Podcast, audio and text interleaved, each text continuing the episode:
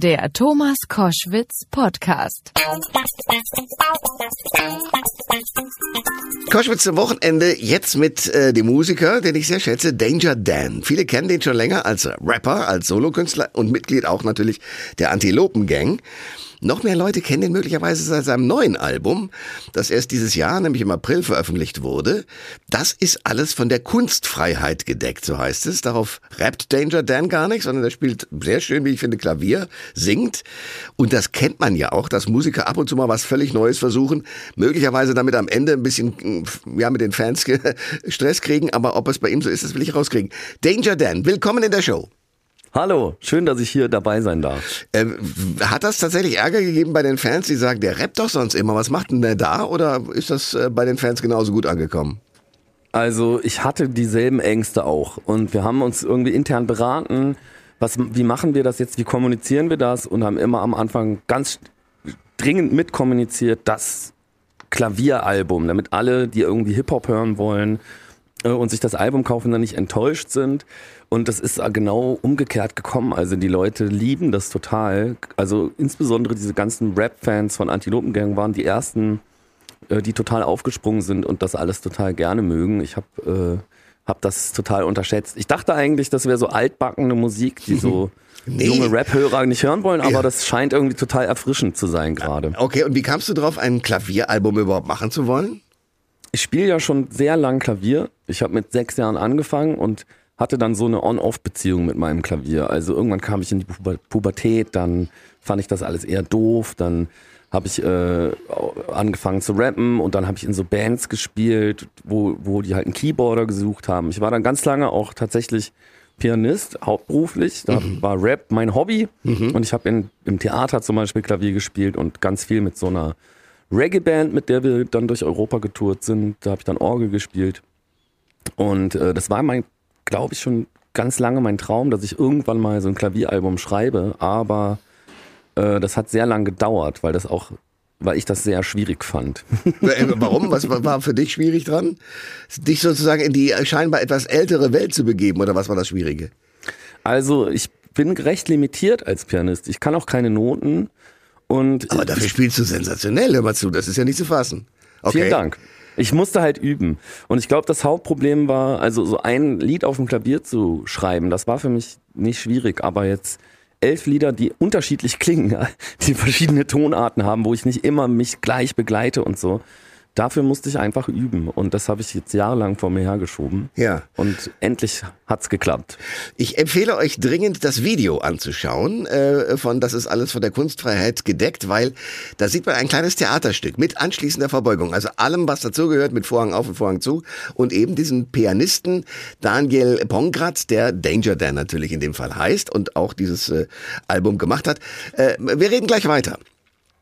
Danger Dan ist bei Koschwitz zum Wochenende und wir sprechen über sein Klavieralbum. Das ist alles von der Kunstfreiheit gedeckt.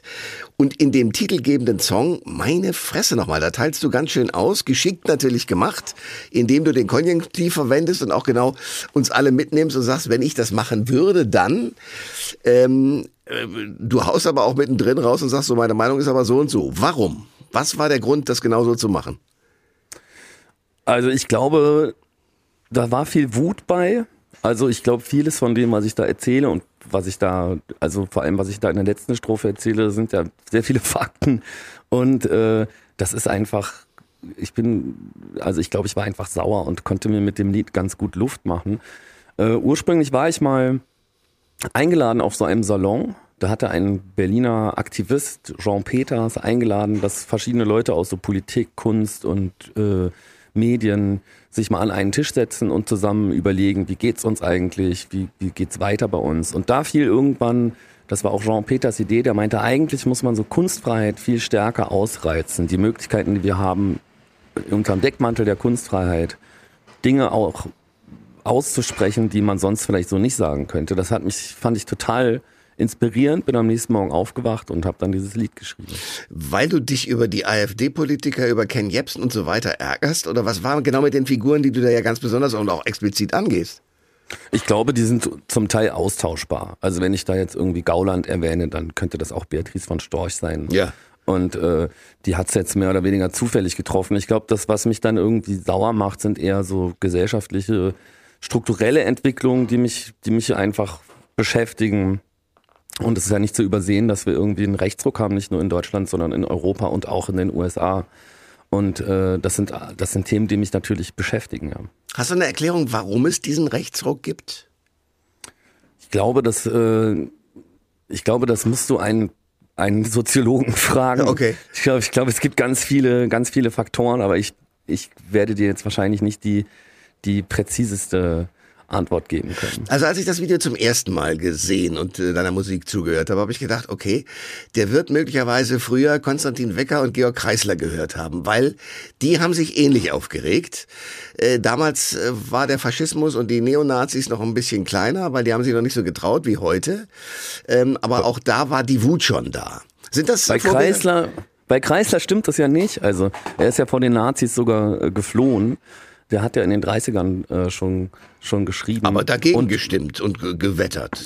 Immer dagegen gestimmt, ja, nur dass die Nazis äh, da kleiner waren. Das stimmt. Das also, stimmt du hast recht. So nicht. Äh, du hast und recht, auch, ja. Und auch Wecker war ja noch ganz nah an dieser Generation von Leuten, die wirklich im Nationalsozialismus mitgemacht haben als Täter. So. Und, der hat den äh, Filbinger hatte noch auch- mitgekriegt, der dann äh, ja sogar ein äh, Ministerpräsident noch werden konnte. Genau.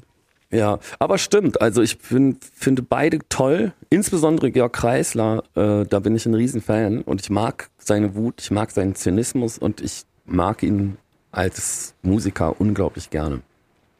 Danger Dan ist bei Koschwitz zum Wochenende ein äh, politischer Rapper, der aber diesmal ein Klavieralbum vorgelegt hat. Das ist alles von der Kunstfreiheit gedeckt. Und ähm, du teilst da ziemlich auf. Was, was ist mit Ken Jebsen? Du hast da irgendwie erzählt, ihr habt sogar schon mal Streit gehabt vor Gericht. Ja, wir hatten mit der Band Antilopengang, das ist ja eigentlich meine Band, äh, mal dieses Lied geschrieben. Beate Zschäpe hört U2.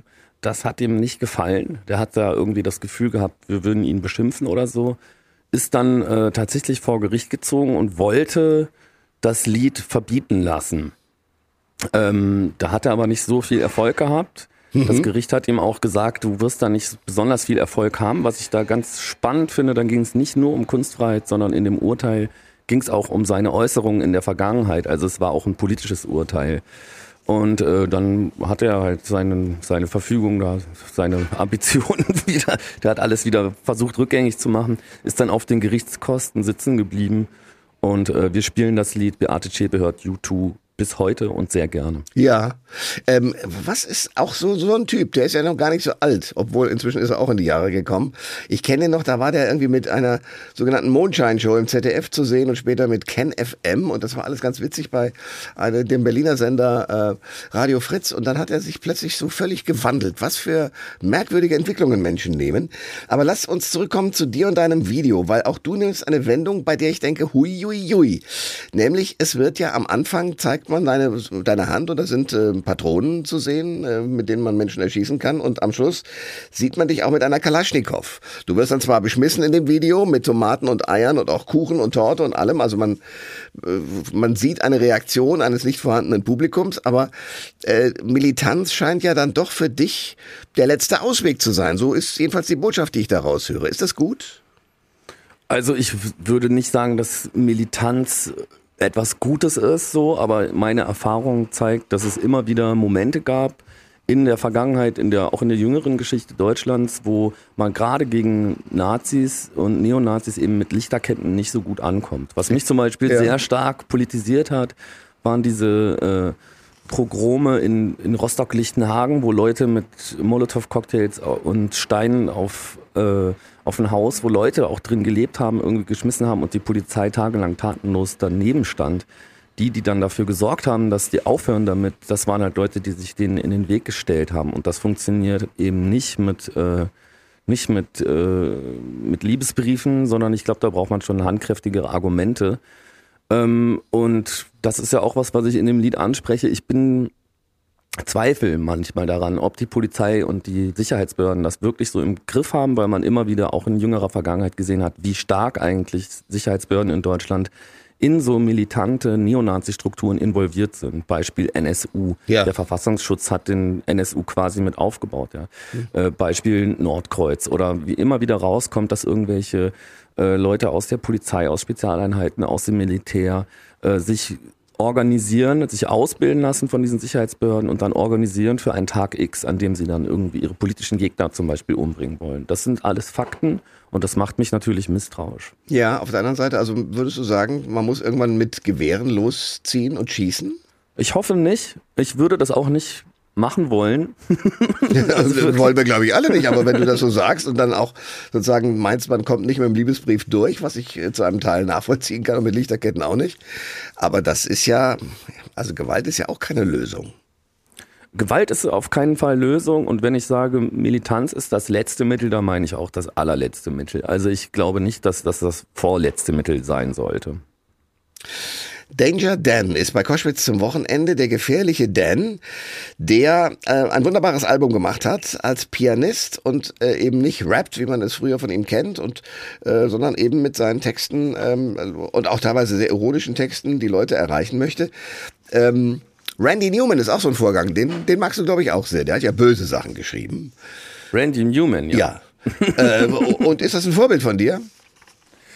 Nicht so richtig. Also äh, äh, ich, ich bin irgendwie in so am nordamerikanischer Musik nur so, so halb drin, muss ich sagen. Ich höre ganz viel deutschsprachige Musik, weil ich auch sehr schlecht Englisch kann. Aber alles, was ich von Randy Newman weiß und kenne, finde ich natürlich toll. Okay. Ähm, du nimmst in deinem Album zum Beispiel auch deine alte Schule ziemlich aufs Korn. Ähm, hast du da schon Reaktionen erlebt? Also was sagen die Menschen, wenn du das so machst? Da kann ich jetzt endlich mal eine neue Geschichte erzählen. Also stimmt, ich habe dieses Lied geschrieben in Gloria Victoria. Da geht's um meine persönlichen Erfahrungen auf meiner alten Schule und wenn man so will, ist es vielleicht auch eine Kritik an am ganzen Bildungssystem und Schulsystem. Ähm, und das arbeitet sich halt an dieser Schule ab. So die, Geschichte ist so, dass ich da äh, eingeschult wurde am ersten Schultag, der Direktor schon kam und gesagt hätte, ey, hätte ich die Schulakte von dir vorher gehabt, wärst du hier nie gewesen. Du bist Och. schneller weg, als du als du glaubst. Und so ist es auch gekommen. Ich bin da wieder runtergeflogen und stand ein bisschen später dann, ein paar Jahre später, auf dem Wikipedia-Artikel der Schule. Sie hat sich damit geschmückt, dass ich ihr Schüler gewesen bin. Okay. Das habe ich gesehen und dachte so ganz unkommentiert, äh, kann ich das nicht stehen lassen, habe dieses Lied geschrieben. Mittlerweile habe ich tatsächlich von Teilen der aktuellen Lehrerschaft einen Brief bekommen. Ach. Ähm, wo sie sich eigentlich äh, ganz wohlwollend auf mich und das Lied beziehen und sagen, hey, bei uns hat sich auch noch mal ganz viel ge geändert und wir fänden es schön, wenn, äh, wenn wir da im Dialog bleiben können, so zu. Ähm, und da muss ich jetzt noch mal gucken, wie, wie ich damit umgehe. Aber tatsächlich scheint die Schule an vielen Stellen auch wirklich progressiver zu sein, als sie damals war. Ähm, was stand in deiner Schülerakte, dass man das als Rektor gleich mal so mitteilt? Ich weiß es nicht genau. Also äh, ich bin ein paar Mal zu spät gekommen, habe ein paar Mal Widerworte gegeben. Das kann ich mir bei dir lebhaft vorstellen, ja klar. Ja, das ist. Ich glaube, ich habe jetzt das Schulgebäude nicht angezündet oder so. Das würde Ich- mich sehr beruhigen. Nicht wie extra Mein- breit, sondern äh, schon entspannter. Okay. Ja, ich war ein ganz normaler Lausbub, würde ich mal behaupten. Allerdings passte das halt in, in dieses Konzept von dieser damaligen Schule nicht. Und ich glaube, das Schulsystem nach wie vor auch immer noch sehr auf Exklusion aufbaut. Also, dass man halt sagt, okay, du machst das so und so und so und hast diese und diese preußischen Tugenden oder du wirst einfach exkludiert, bist raus und äh, musst dann auf, in, in einer anderen Schulform weitermachen. Ja. Und da werden Kinder schon recht früh eingeteilt, eigentlich auch in politische Klassen. Man weiß irgendwie, die Leute, die ein Abitur machen, kriegen eine Hochschulzugangsberechtigung, die studieren, die werden, werden wahrscheinlich in einer anderen politischen Klasse arbeiten als die, die äh, nach der neunten Klasse von der Schule abgehen und, und ein ehrliches Handwerk lernen. Und äh, das finde ich, finde ich traurig. Okay, aber wann war deine Schulzeit? Äh, die war ja sehr lang. So genau kann ich das nicht sagen. Die fing, nur, die fing, Du hast mehrere Durchläufe gemacht, okay. ich war auf mehr Schulen, als ich äh, Klassen abgeschlossen habe. Okay. Ich glaube, ich war auf elf Schulen und ich habe die elfte Klasse nie geschafft. Okay. Wow. Also, äh, Und habe dafür auch mehr als elf Jahre gebraucht. Ja, und äh, in welcher Zeit war das? Also von, von wann bis wann? Also eingeschult wurde ich 1990 oder ja, doch 1990 und Den letzten Versuch habe ich irgendwann vielleicht 2005 oder 2006 gemacht. Okay. Aber mhm. möglicherweise hat sich natürlich auch tatsächlich einiges geändert, denn ich meine, gut, ich bin deutlich älter als du, aber äh, auch in meiner Schulzeit wurden noch Dinge getrieben und gedacht, die heute in derselben Schule kein Mensch mehr denken würde. Also man muss den Menschen wahrscheinlich auch wirklich tatsächlich Entwicklungspotenzial unterstellen. Ja, klar. Also natürlich. Trotzdem, glaube ich, kann man und darf man und muss man auch immer weiter ähm, äh, kritisieren. Also das ist schon mal gut, dass irgendwie das nicht mehr erlaubt ist, Kinder in der Schule körperlich zu züchtigen. Das wurde ja auch noch bis in die 80er rein. Ich habe das erlebt. So, ich habe das ja, erlebt, ja. Das, äh, das halte ich, das halte ich für einen enormen Fortschritt, dass das zumindest verboten ist. So. Ja. Aber äh, das heißt ja nicht, dass das Schulsystem nicht trotzdem irgendwie reformierbar weiterhin wäre und man da vielleicht doch noch hier und da ein paar Stellschrauben drehen kann.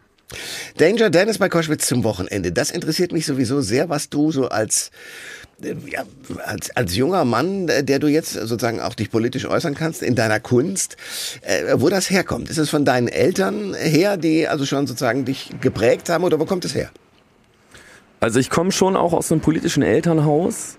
Ähm, viele spannende politische Bücher, die konnte ich auch später, als ich dann angefangen habe, mich dafür zu interessieren, bei meinen, bei meinen Eltern zu Hause im, im Bücherregal finden. Beispiel?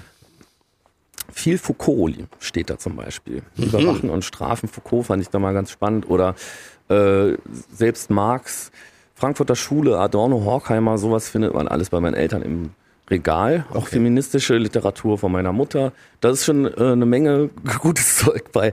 Aber ich glaube, ich bin einfach ganz klassisch über so ähm, Probleme, die ich in der Schule mit Nazis hatte. Also ich habe irgendwann gesagt, ey, Nazis sind scheiße und schon hatte ich ein Problem mit Nazis. Wir hatten welche an der Schule, ah, ja, ich ja, weiß ja. noch. Okay. Und äh, das war ganz schwierig, sich so alleine mit denen auseinanderzusetzen. Also mussten wir uns organisieren und so bin ich irgendwann bei einer Antifa-Gruppe gelandet. Und ich glaube, da habe ich dann, da habe ich dann, glaube ich, so am meisten äh, dazulernen dürfen. Also weil es da einfach ganz alte Traditionen und lange Traditionen gibt ähm, die ähm, und, und, die, und man sich das immer wieder weitergibt, so dass man halt sagt, hey, es geht hier nicht nur um diese, diese eine Figur auf deiner Schule, äh, mit, der, mit der du Probleme hast und die dich verprügeln will, sondern es geht um gesamtgesellschaftliche Probleme. So. Ja. Und das war, glaube ich, sehr politisierend für mich. Äh, das interessiert mich aber sehr, weil ich mich immer frage, wie gerade auch an einer Schule schon ähm, Neonazis, also junge Leute, sich sozusagen dieser politischen Richtung öffnen können. Äh, was war da für Diskussionen im Gang? Also was war der Grund, dich da sozusagen so anzugreifen? Also es gibt äh, oder gab damals, ich komme ja aus Aachen, in einem Vorort von Aachen, das ist Stolberg, da war die Wiking-Jugend ansässig, bis sie verboten wurde. Das oh, war ja. so die das war die Nachfolgeorganisation der Hitlerjugend und da gab es einfach Kinder aus Familien, die seit Generationen irgendwie den Schuss nicht gehört hatten. Also wo, äh, wo die Nazi-Eltern, Großeltern einfach seit Generationen äh, sich gegenseitig ihr, ihr, ihr krudes und verschrobenes Weltbild weitergegeben haben. So. Und äh, in, in dem, äh, in, also irgendwelche von denen hatte ich dann irgendwann auf einmal in der Schule so. Da geht's dann einfach um ganz normal, also es, am, ein, am einfachsten merkt man das so über äh, einfach krassen Rassismus, den die mitschleppen, Misogynie, ähm, Schwulenfeindlichkeit, was, Homophobie. Was, was ist Misogynie? Frauenfeindlichkeit oder okay. Frauenhass sogar. Okay. Ja. Ähm, also Leute, die einfach nicht klarkommen darauf, dass es emanzipierte, tolle Frauen gibt, die halt ganz normal, ganz normale Menschen sind, so wie wir alle, sondern die halt gerne ihre männlichen Privilegien weiter aufrechterhalten wollen. Und das, äh, sowas spürt man und merkt man natürlich schon in der Schule auch. Klar, das waren dann Leute, denen habe ich Widerworte gegeben. Und das Problem bei solchen Nazis ist halt, dass sie ihre, dass sie Politik mit Angst viel eher machen als mit Argumenten. Und äh, so war das dann auch auf dem Schulhof. Also da wurde dann nicht diskutiert. Ja, äh, Konstantin Wecker hat mir zu dieser Frage Folgendes gesagt. Das Schlimme ist, dass es ja ein Mythos ist. Und gegen Mythen kannst du nicht ankämpfen. Du kannst Argumente austauschen gegen Sachfakten und, und, und kannst Fakten besprechen. Aber wenn jemand einen, einen Mythos hat, im Kopf hat, äh, Fake News würde man das heute nennen, dann mhm. bist du eigentlich verloren.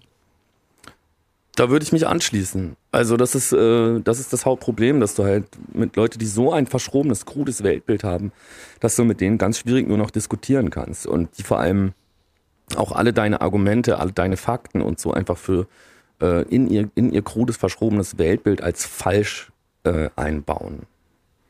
Ja. Danger Dan ist bei Koschwitz zum Wochenende. Äh, Rapper, man kennt ihn aus verschiedenen Bands natürlich auch, aus der Antilopen Gang, äh, 2018 mit einem Soloalbum rausgekommen, Reflexionen aus dem beschönigten Leben. Und jetzt eben in diesem Jahr mit einem Album, äh, das ähm, heißt, das ist alles von der Kunstfreiheit gedeckt. Und wir reden über die politische Entwicklung. Äh, ich, du bist ein, ein belesener und politisch denkender Mensch. Wenn du dir jetzt die Bundesrepublik Deutschland in dem Jahr 2021, dem Superwahljahr, dem sogenannten, dir anschaust, was denkst mhm. du? also äh, ich, ich muss sagen, ich bin, für mich ist so ein Superwahljahr jetzt auch nicht so spannend, muss ich ganz ehrlich sagen. Ich ich bin da, ich, ich definiere mich als linksradikal. Das heißt, ich möchte gerne die Probleme, die ich sehe, von der Wurzel auf verändern und nicht in ihrem Symptom bekämpfen. Und ich glaube, dass das System, in dem wir leben, nicht reformierbar ist. Das heißt, ich habe auch schon eine Regierung mitbekommen, die rot-grün war. Ich habe auch weiß auch, wie das in Berlin abläuft, wenn wenn wenn es linke Bürgermeister gibt, die verkaufen am Ende auch äh, die Sozialwohnungen und äh, privatisieren das.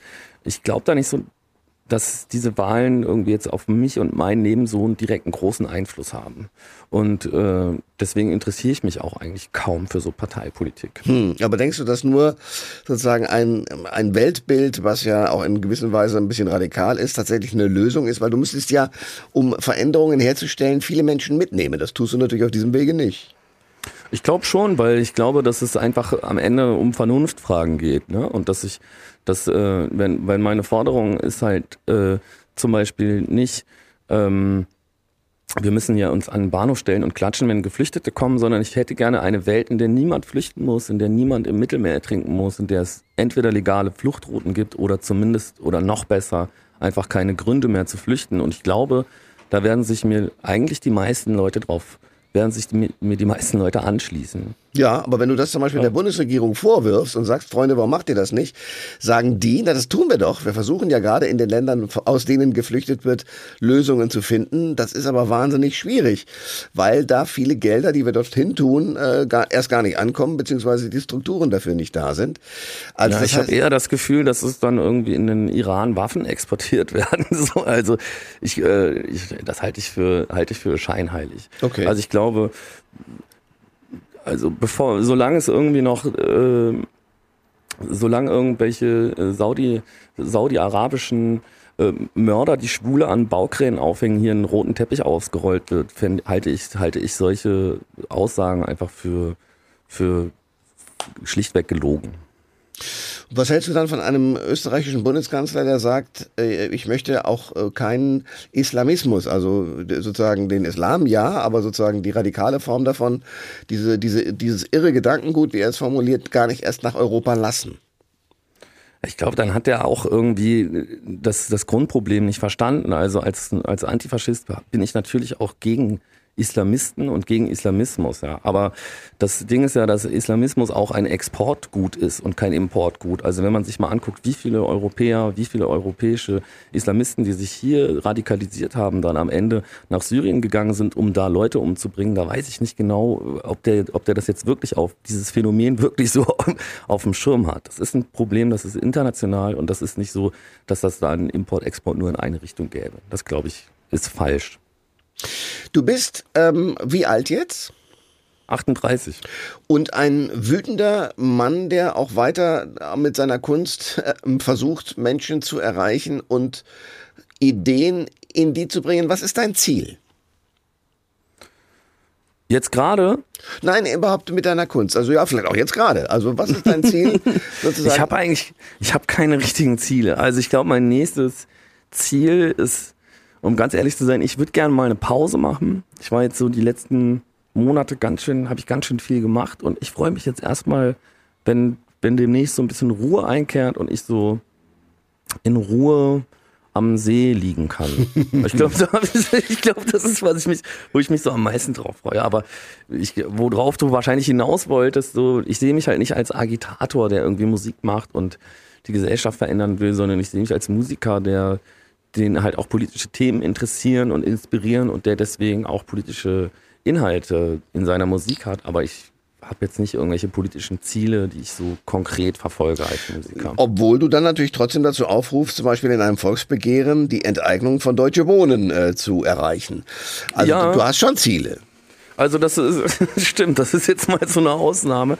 Äh, wobei ich das andere enteignen meinte. Also was, die, was diese Kampagne, die ich übrigens sehr begrüße und wo ich auch wirklich nochmal so auffordern kann, wenn ihr in Berlin wohnt, äh, gibt es die Möglichkeit, da bald abzustimmen, ob man Deutsche Wohnen enteignet. Damit ist übrigens dann gemeint, dass die Stadt von Deutsche Wohnen und Co. Äh, Wohnungen zurückkauft, die sie irgendwann mal an die, äh, die die Stadt auch schon mal verkauft hat. So. Ja. Das Enteignen, das ich meine, ist eigentlich das alte Enteignen. Ich würde gerne, hätte gerne die Häuser für die, die drin wohnen. Punkt. Also ich glaube, wir brauchen keine großen äh, Immobilien, äh, Riesenkonzerne, die versuchen immer weiter da Profit rauszuschlagen. ist auch echt ganz schrecklich, wie, wie Wohnraum einfach zur Kapitalanlage wird, immer mehr in den letzten Jahren und dadurch einfach sau viel verdrängt wird. Also gerade in so Städten wie Berlin merkt man das total. Ich glaube, dass das unnötig ist. Ich glaube, es reicht völlig aus, Häuser zu haben und dass die Leute, die drin wohnen, die selbst verwalten können. Wir brauchen Deutsche Wohnen und Co. eigentlich gar nicht. Würdest du dich als Sozialromantiker beschreiben? Also romantisch bin ich bestimmt. Ja. Äh, Und sozial auch? Glaube auch, ja. Ja. Danger Dan, das war eine große Freude, mit dir zu sprechen. Spannender Mann äh, und wie gesagt, sehr empfehlenswert mal zu hören. Ähm, und ich staune, dass es dich jetzt äh, sozusagen wieder gibt, nach Jahren, in denen Leute wie Konstantin Wecker und andere, die eben ja auch politisch aktiv waren und eben auch eine Botschaft hatten, manchmal auch resigniert haben zwischendrin, dass das sozusagen jetzt so weitergeht. Und zwar auch nicht nur im Rap, wo es ja eigentlich äh, mit Sozialkritik sehr heftig immer zur Sache geht, sondern eben auch sehr melodiös, beispielsweise begleitet vom Klavier. Danke fürs Gespräch. Danke auch. Alle Informationen zur Sendung gibt es online auf thomas-koschwitz.de.